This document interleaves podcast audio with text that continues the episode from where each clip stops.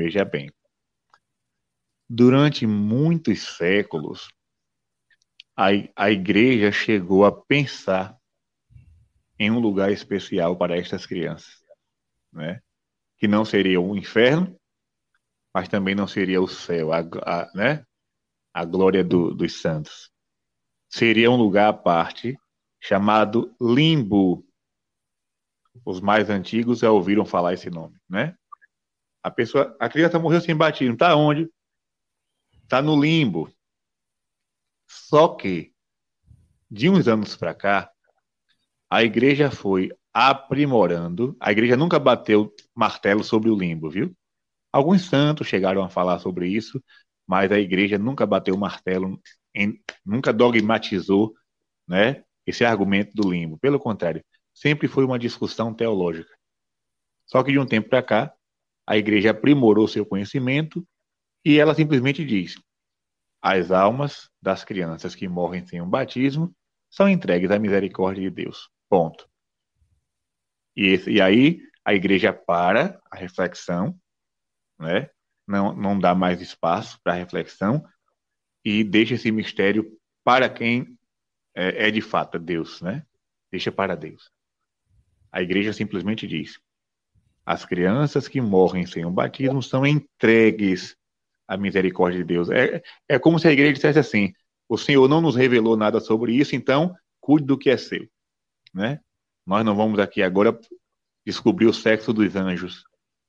Não. Jesus não pronunciou nada a respeito disso. Então, ponto. Ponto final. São entregues à misericórdia. Na minha comunidade não tem missa todo domingo. Sendo assim, participar da celebração da palavra pode substituí-la? Se você não tiver missa por perto. Né? Digamos assim, você mora numa comunidade rural, distante da cidade.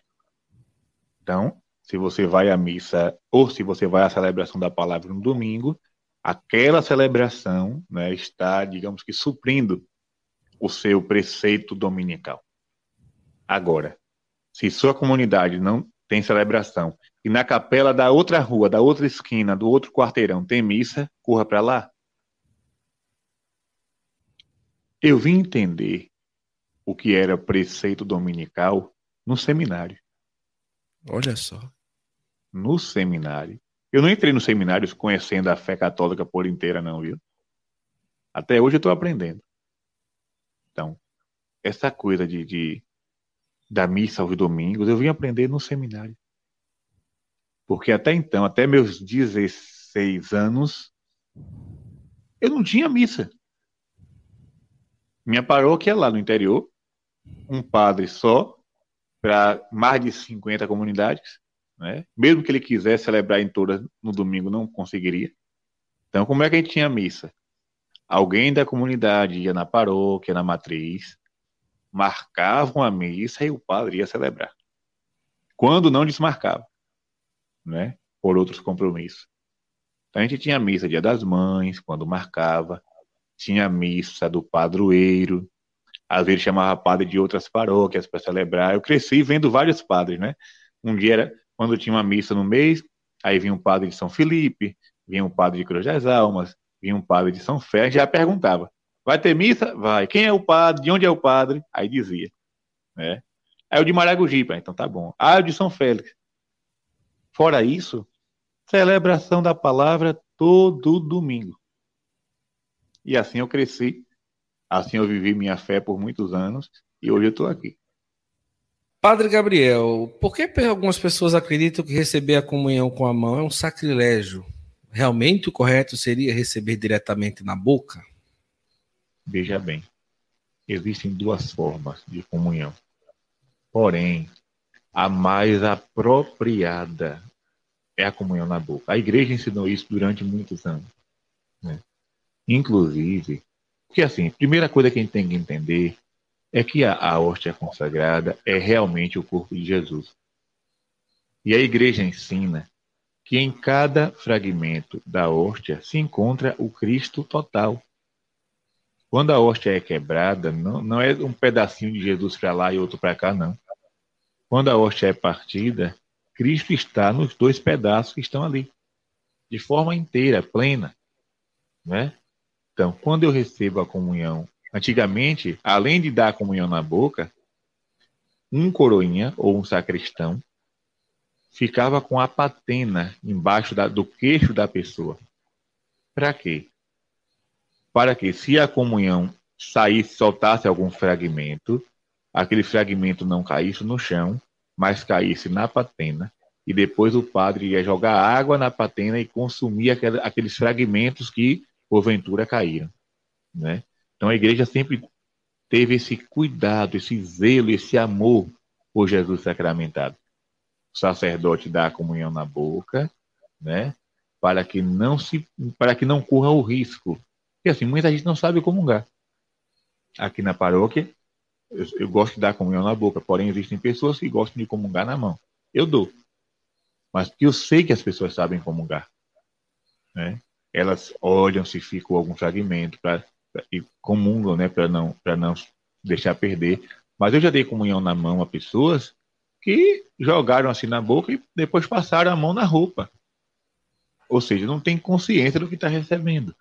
Então a igreja, sabendo disso, ela quer é, impedir que aconteçam esses sacrilégios, né? Que são muitas vezes sem intenção, mas acontecem. Da hóstia cair no chão, do fragmento se perder, da pessoa não saber comungar direito, de furto de hóstias. Quantas vezes hóstias foram furtadas, né? A pessoa recebeu na mão, saiu andando pela igreja e guardou no bolso para fazer ritual de magia, para fazer missa negra. Então é preciso ter cuidado. A igreja permite a comunhão na mão? Permite. É, você, não, você não está proibido de comungar na mão. Agora, desde que saiba o que está fazendo. Por isso, é, é sempre bom optar, digamos assim, pela melhor forma. Né? Eu, se, se for aconselhar alguém, eu digo comungue na boca. Sempre a igreja ensinou assim, e, e não é agora que ah, vai estar errado. Não está errado. Não, pelo contrário. Existem duas formas: a mais indicada e a menos indicada. Porém, todas as duas são válidas. Pronto, é. deixa, deixa, deixa, eu lhe, deixa eu lhe dizer de forma rápida e direta. Qual é a forma que o teu pároco está orientando? Pronto. A, a, a confusão para por aqui. Né? Uhum.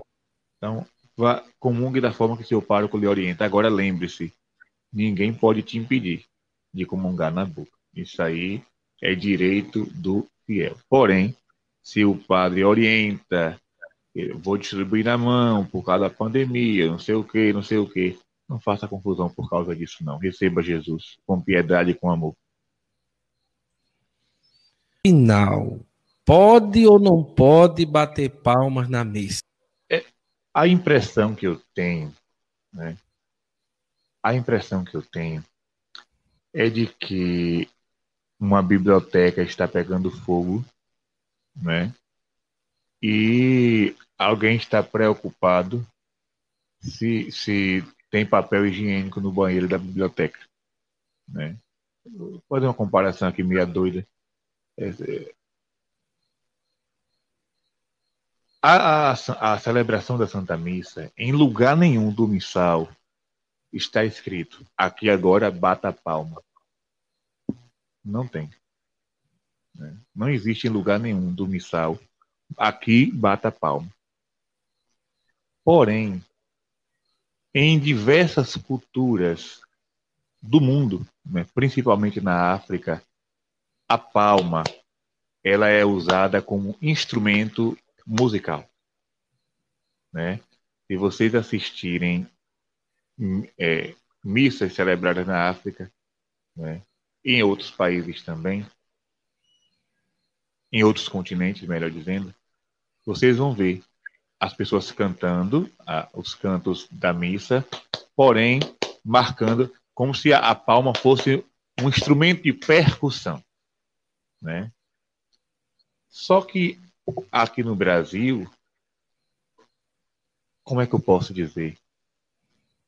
Existem celebrações, né, que é que é palma do início ao fim, ou seja, palmas desnecessárias. Não são palmas para para marcar uma melodia de uma canção. Mas é palmas aleatórias, como se fosse um, sei lá, um, um momento de diversão, um momento, né? Então, eu, eu, eu acho bem assim, você como fiel católico, se você não quer bater palma na missa, não bata. Não bata.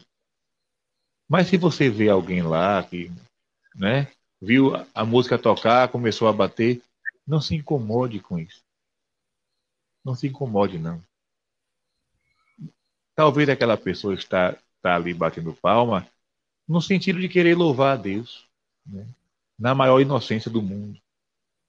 Então, eu não posso afirmar que aquela pessoa que não tem né, muito conhecimento de liturgia, e tá ali, né? Começou a cantar Estaremos aqui, reun... e ela começou, né? A bater palma. Essa pessoa está pecando. Eu não gosto de fazer esse tipo de juízo, não, né? Então, você quer viver a, a participar da celebração da missa de forma mais concentrada, mais piedosa, silenciosa, não bata, não bata, né? Não é nem, nem proibido nem obrigatório. Né? Repito, em, em diversas culturas, a palma é usada como ritmo para marcar a canção. No Brasil não é, não é cultural isso, né? É cultural bater palma no aniversário. Os parabéns, bater palma para um artista, bater palma para um político, né? Mas no ritual da Santa Missa não é cultural. Mas, se, eu repito, se alguém estiver batendo lá, deixa aquela pessoa lá. Você concentre-se no santo sacrifício da missa. Né? Não, né? É, essa, essa, essa coisa de bater palma, bater palma, eu não respondo mais. Né? Mas eu não, eu não respondo mais porque, para mim, existem coisas muito mais importantes para poder se preocupar. Né? Por exemplo, o que é a missa? Tem gente que não sabe nem o que é a missa. Mas está preocupado se bate palma ou se não bate. Né? Então, são os tipos de perguntas que não acrescenta em nada, né? Não acrescenta em nada. Eu vejo muita gente aí preocupada se, se levanta a mão na hora do Pai Nosso, se não levanta, se bota a mão no bolso, se, se cruza os braços, esquecendo o essencial, esquecendo o principal, que é participar da Santa Missa com piedade, com fé e com devoção. Enquanto você estiver preocupado com a posição dos braços e dos pés e, de, e do pescoço e por aí vai, você está preocupado com o externo esquecendo o interno, né? Então, é, eu, eu, tenho até dificuldade de responder esse tipo de pergunta. Eu vou, eu vou em, por exemplo, né? Eu vou em missas e todo mundo está ali paradinho, bonitinho, uma beleza, um silêncio.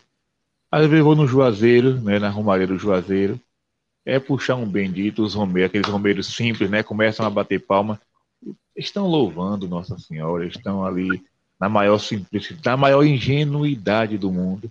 Aí eu vou dizer que aquele povo está pecando, está ofendendo a Deus. Pelo amor de Deus, minha gente, é, é, é, é se preocupar com coisas desnecessárias, né? Desnecessárias. Você não quer bater, não bata. Ninguém vai lhe obrigar. Não é rito da igreja bater palma, não é doutrina da igreja bater palma, não é lei eclesiástica bater palma.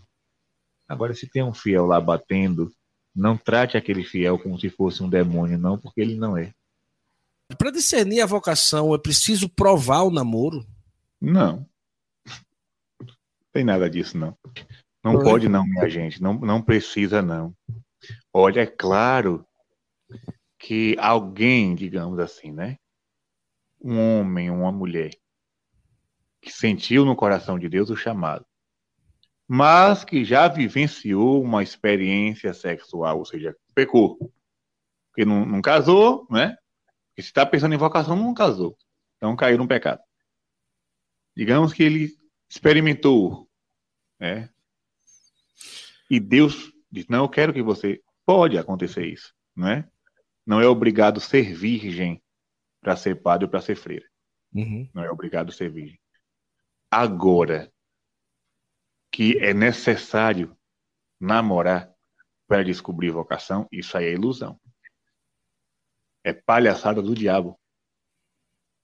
Primeiro que essa questão da, da sexualidade claro, tem, existem pessoas que conseguem, né, depois de ter uma experiência sexual, para e passa a viver uma vida de castidade. Porém, a luta é maior. A luta é maior porque você já experimentou, você já vivenciou e o seu corpo sempre vai pedir mais. Né? Então, você que nunca mexeu, não procure mexer, não. Fique na sua. Se você, se você pensa em vocação, né? Fique na sua. Vá seguir seu caminho em paz. Né?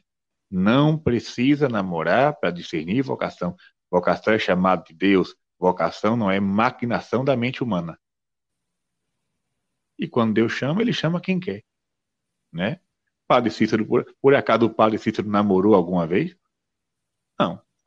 Padre Cícero fez voto de castidade com 12 anos. Com 12 anos de idade, uma criança fez voto de castidade e levou o voto de castidade dele para o túmulo. Até os inimigos de Padre Cícero. Isso aqui é muito forte, gente. Aqui quem fala é quem pesquisou muito a vida desse, desse homem. E falo sem vaidade nenhuma. Mas até os inimigos de Padre Cícero nunca puderam acusá-lo de, de, de, de faltar com sua castidade. É incrível isso.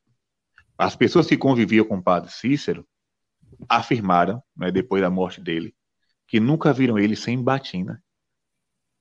Ele tomava banho no quarto, né? Antigamente tomava banho numa bacia. Ele entrava para o quarto com a batina dele, lá tomava banho, saía com a batina. Nunca viram o corpo de Padre Cícero. Ou seja, guardou a castidade dele até o fim. Então, quem disse isso que para ser padre tem que namorar antes? Loucura. Loucura. É. Não é isso que vai determinar a, a, a sexualidade do rapaz. Não é isso que vai provar se ele vai ser fiel à castidade ou não. Não é isso. Pelo contrário. Conserva a tua pureza. É, é isso que a igreja nos pede. Então, quando alguém mandar você perder sua pureza para testar a vocação, essa pessoa está falando pela boca do demônio.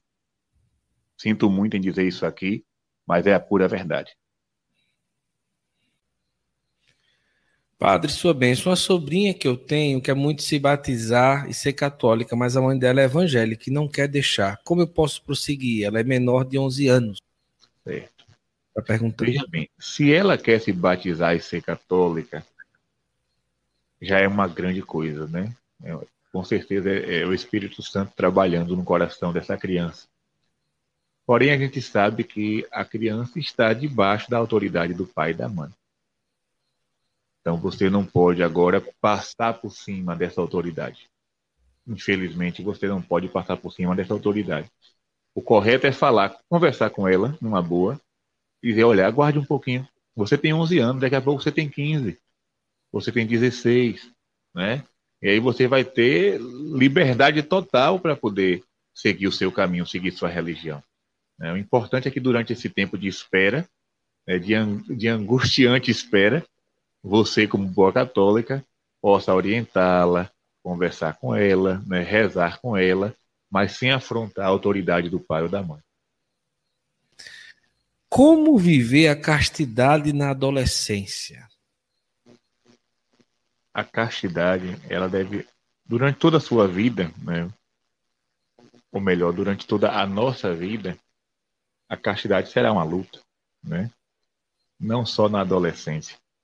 As pessoas às vezes acham que com o passar do tempo a pessoa vai envelhecendo e os desejos vão diminuindo. Pelo contrário, eles podem até aumentar, né? É, pessoas idosas, às vezes, né, com 70, 80 anos, confessam isso. Né, a dificuldade de viver a pureza. Então não é, não é uma brincadeira. Né? O, no, o, nosso corpo ele reage de diversas formas. Reage de diversas formas. Agora, na adolescência, o, o, o como é que eu posso dizer? Está tudo muito à flor da pele, né? Está tudo muito no início. Então, o, o correto é evitar, evitar todo contato, seja por áudio ou seja visual, com material indecente, né? e evitar também as más amizades. Porque as más amizades corrompem o ser humano. Então, você está aí na adolescência, 11, 12, 13, 14 anos, quem, quem são, é, quem é que faz parte do teu grupo de amizade? São pessoas que já têm vida sexual ativa, então cuidado que daqui a pouco você é o próximo ou a próxima, né? A se enveredar aí por esse caminho. Não, você deve ter é, amizade com pessoas que estão na mesma situação que você, lutando para viver a castidade. Eu sei que é difícil, no mundo de hoje, encontrar pessoas assim é como uma agulha no palheiro, mas se acha, né? Se acha. Então, evitar é, é, se aproximar de, de perigos, né, de situações perigosas e manter boas amizades. É muito importante. Não, não viver isolado, viver socialmente, mas na companhia de boas pessoas que te ajudem e não te atrapalhem. Padre, sem confissão desde antes da quaresma, igrejas apenas celebrando missas, o que fazer? Minha filha é aquela coisa, né? Quem não tem cão caça com gato. O, nós sabemos da importância do sacramento da confissão. Né? Mas existe uma coisa: existe o desejo do, de se confessar e existe a possibilidade de se confessar. São duas coisas diferentes, né? O desejo e a possibilidade. Existem é, pessoas com facilidade muito grande de se confessar, moram numa cidade grande, tem um padre, uma paróquia sempre aberta, um mosteiro, um convento, ali tem um monge, tem um frade ouvindo confissões. Então só não se confessa quem não quer. Agora, exi existem outras situações onde o penitente está contrito, está arrependido, mas não encontra padres. Né? Então, o que fazer? Né? O que fazer? Rezar. Rezar pedindo a misericórdia de Deus para que apareçam sacerdotes né, corajosos e disponíveis para atender a confissão. Eu lembro que na Quaresma, uma diocese conhecida, todos os padres disseram: não, não vai ter confissão na Quaresma, não vai ter, não vai ter. E um, um padre na, na diocese disse: não, na minha paróquia vai ter. E toda, né, todo mundo correu para lá. Então sempre aparece um ou outro que se dispõe e se coloca a serviço do povo de Deus para dar os sacramentos. Então, é procurar mesmo pesquisar, sair procurando agulha no palheiro. Mas paciência, né? Paciência e oração. Qual momento eu devo fazer inclinação na missa? O Rafael está perguntando. Veja bem. Quem faz a inclinação obrigatoriamente é o sacerdote, né? O sacerdote inclina a cabeça em três momentos quando se pronuncia o nome de Jesus, no rito da missa, né? Quando se pronuncia o nome da Virgem Maria ou da Santíssima Trindade. Né? Por exemplo, na, oração é, eucarística, quando, quando se diz é, por Jesus Cristo, vosso Filho e Senhor nosso, aí o padre inclina a cabeça. Com a bem-aventurada Virgem Maria, inclina a cabeça. Né? Por Cristo nosso Senhor, inclina a cabeça. Porém, os fiel não é obrigado a repetir esse gesto que o padre faz. Não é obrigado. Sim, que na paróquia que ela frequentava, no dia da coroação, o padre disse que coroar com anjos está errado. Existe alguma posição em relação a isso, padre da igreja? Não tem erro nenhum aí. Pelo contrário, o que eu acho feio é padre e gente adulta coroando Nossa Senhora. É, Para mim é uma coisa ridícula. Eu até fiz um texto, eu pensei até em publicar, depois eu disse, não, vou publicar no ano que vem. O texto está guardado. Talvez eu publique até esse ano ainda. Mas é uma coisa, aqui é a opinião minha, viu? É uma coisa ridícula você pedir a um adulto para coroar Nossa Senhora. Por quê? Porque quando nós falamos em coroação de Nossa Senhora, o que é que vem na nossa mente? Pureza, inocência, né? Então isso é coisa de criança, é criança que faz isso. São as crianças que coroam Nossa Senhora, as crianças e os adolescentes, né? Que vestem aquelas roupas representando os anjos, né? Como se fossem os anjos do céu, coroando a Virgem Maria. Então cuidado, viu? E outra coisa, colocar uma pessoa vestida de Nossa Senhora para ser coroada, teatro, né? Já, já vi isso também. Bota uma pessoa, uma menina vestida de Nossa Senhora e vai lá bota uma coroa na cabeça da menina. Não, minha gente, tem a imagem. A tradição da igreja é coroar a imagem de Nossa Senhora, seja lá qual for o título. Aparecida das Graças, Conceição, Coração de Maria, é, Auxiliadora, não importa o título. Mas quem coroa Nossa Senhora, na tradição popular, é, não é que está escrito, não tem nada escrito sobre isso. Não existe documento sobre a coroação de Nossa Senhora. Não, mas quem coroa Nossa Senhora são as crianças. Né? Ah, padre, mas eu soube que um papa coroou a imagem de Fátima. Isso aí é uma ocasião, né? Imagine. Eu, se o Papa vier aqui e quiser coroar Nossa Senhora da Soledade, toma aqui a coroa. Né? Mas a coroação de Nossa Senhora, do dia 31 de maio, é um momento propício até mesmo para catequizar as crianças, para evangelizar as crianças, para chamar as crianças para a igreja. Então, eu já, eu já celebro missa, ninguém pode celebrar no meu lugar. Leigo não pode celebrar no meu lugar. Eu já, já atendo confissões, leigo não pode atender no meu lugar. Então, se eu já faço tanta coisa que é própria do padre, exclusiva minha, como é que eu vou coroar Nossa Senhora? Não deixa para as crianças, deixa para, né? É um momento delas. É um momento, repito, de pureza, de, de, de, inocência. É tão bonito ver as crianças coroando Nossa Senhora. Uma vez eu fui numa coroação que quem, quem, uma freira entrou com a coroa na mão, chegou lá, deu ao padre. O padre foi, pão, botou na cabeça de Nossa Senhora. Acabou. Ninguém bateu palma, ninguém se emocionou. Só, foi, foi, pegou, botou, pão. Que graça teve isso. Eu voltei para casa frustrado. Né? Eu não gostei daquilo, não. É, então, cada macaco no seu galho, e assim a gente caminha. Que é, é pecado fazer festa em velório? Vai dizer o evangelho que na morte de Lázaro Jesus chorou. Então nós estamos com um costume de transformar velório em teatro. Uma salva de palmas para fulano, né? e fazer forró em cima do caixão, e dançar com o caixão, e, e, e botar garrafa de bebida. Gente, isso é uma, uma tremenda falta de piedade. O velório é lugar de rezar pela alma do falecido. Para que fazer velório? O povo pensa que velório é para reunir amigos, para beber cachaça e fala, não. O velório existe para que o povo ali presente possa rezar pela alma daquela pessoa e consolar os familiares. Então imagine, morre alguém, o pessoal está ali triste. Não, ele, ele, ele era. É, ele gostava de, de, de, pagode, ele gostava de um reggae. Vamos, vamos dançar um reggae aqui agora em homenagem a fulano. Isso não é nada cristão. Isso é coisa de pagão, né? É velório de pagão. Velório de, em velório de cristão se reza. Simplesmente isso. Se reza pessoa comentou na, na, internet, quando eu morrer eu não quero choro. Eu não quero isso, eu não quero, pois no meu podem chorar até cansar. Chorem, chorem, chorem, chorem, chorem. E negócio de, de fazer festa, não, não, não, não, não. Vão rezar por mim que é melhor, né? Quando chegar o dia, agora não.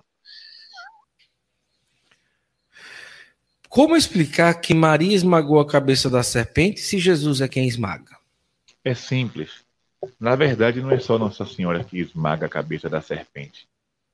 São todos aqueles que dizem sim ao projeto de Jesus. Cada vez que eu renuncio ao pecado e vivo na graça, eu também estou ajudando Jesus a esmagar a cabeça da serpente. Né? Como foi que Nossa Senhora esmagou a cabeça da serpente? Quando ela disse sim ao anjo Gabriel: Eis aqui a serva do Senhor. O Verbo se fez carne. Ali começa a obra extraordinária, né? De salvação. Então, isso aí, né? Esse sim de Maria já foi uma, uma pisada na cabeça da serpente, né? Então, não há problema algum na teologia, porque para nós, Cristo não está lá e Maria está do lado de cá. Não. Cristo e a Virgem Maria, vai dizer São Luís Montfort, são inseparáveis. Assim como não se pode separar a luz do sol, não se pode separar Maria de Jesus, né? Então, tudo aquilo que Maria faz é em concordância com a vontade de Deus. O Benedito está perguntando se é pecado pedir para o Palmeiras ganhar o Mundial, padre. Não é pecado, não. Aqui na Bahia é muito forte o Bavi, né? Bahia e Vitória. Sim. E aí muita gente reza para o Bahia ganhar e outros rezam para o Vitória ganhar. Aí eu digo assim, é, se Jesus ouvir as duas orações, vai dar empate. Né? Vai dar empate. Então, não é, não é pecado rezar, não. Agora, lembre-se que, que Nosso Senhor hum, tem mais coisa, tem, tem coisa mais importante para ele resolver do que ficar decidindo o resultado de time, né?